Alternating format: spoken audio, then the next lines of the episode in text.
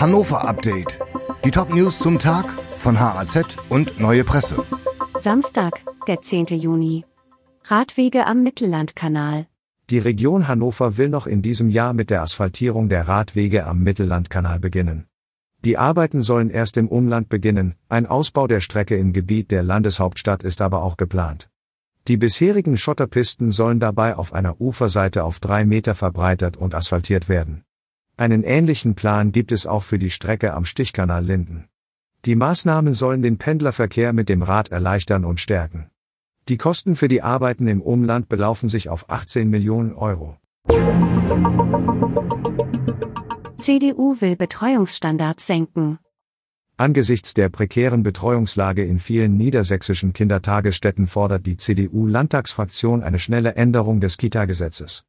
Die CDU will dafür einen eigenen Gesetzentwurf ins Parlament einbringen.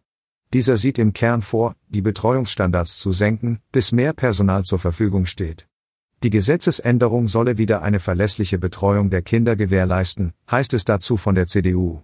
Es gehe nicht um die dauerhafte Aufhebung von qualitativen Standards, sondern darum, Trägern und Einrichtungen vorübergehend und befristet erweiterte Handlungsspielräume zu ermöglichen. Dazu ist auch an eine verstärkte Einbindung von Auszubildenden gedacht. Innercity wächst. Hannovers Energiedienstleister Enercity bleibt auf Wachstumskurs. Vor allem bei der Photovoltaik hat sich das Unternehmen ehrgeizige Ausbauziele gesetzt und sieht diese als zentralen Bestandteil der Wachstumsstrategie.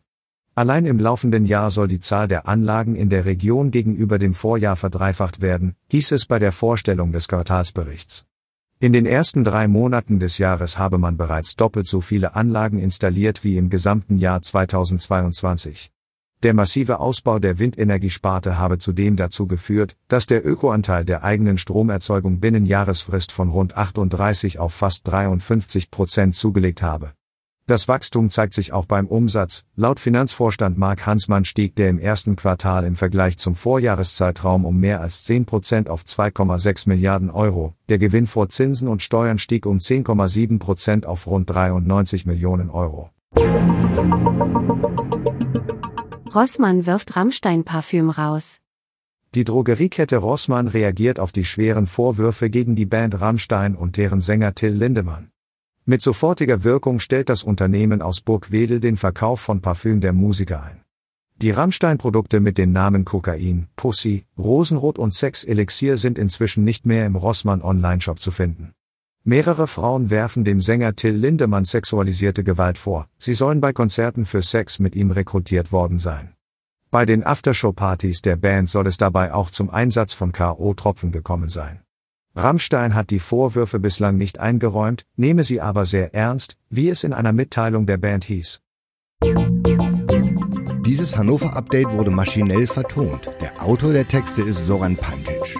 Alle weiteren Ereignisse und Entwicklungen zum Tag ständig aktuell unter haz.de und neuepresse.de.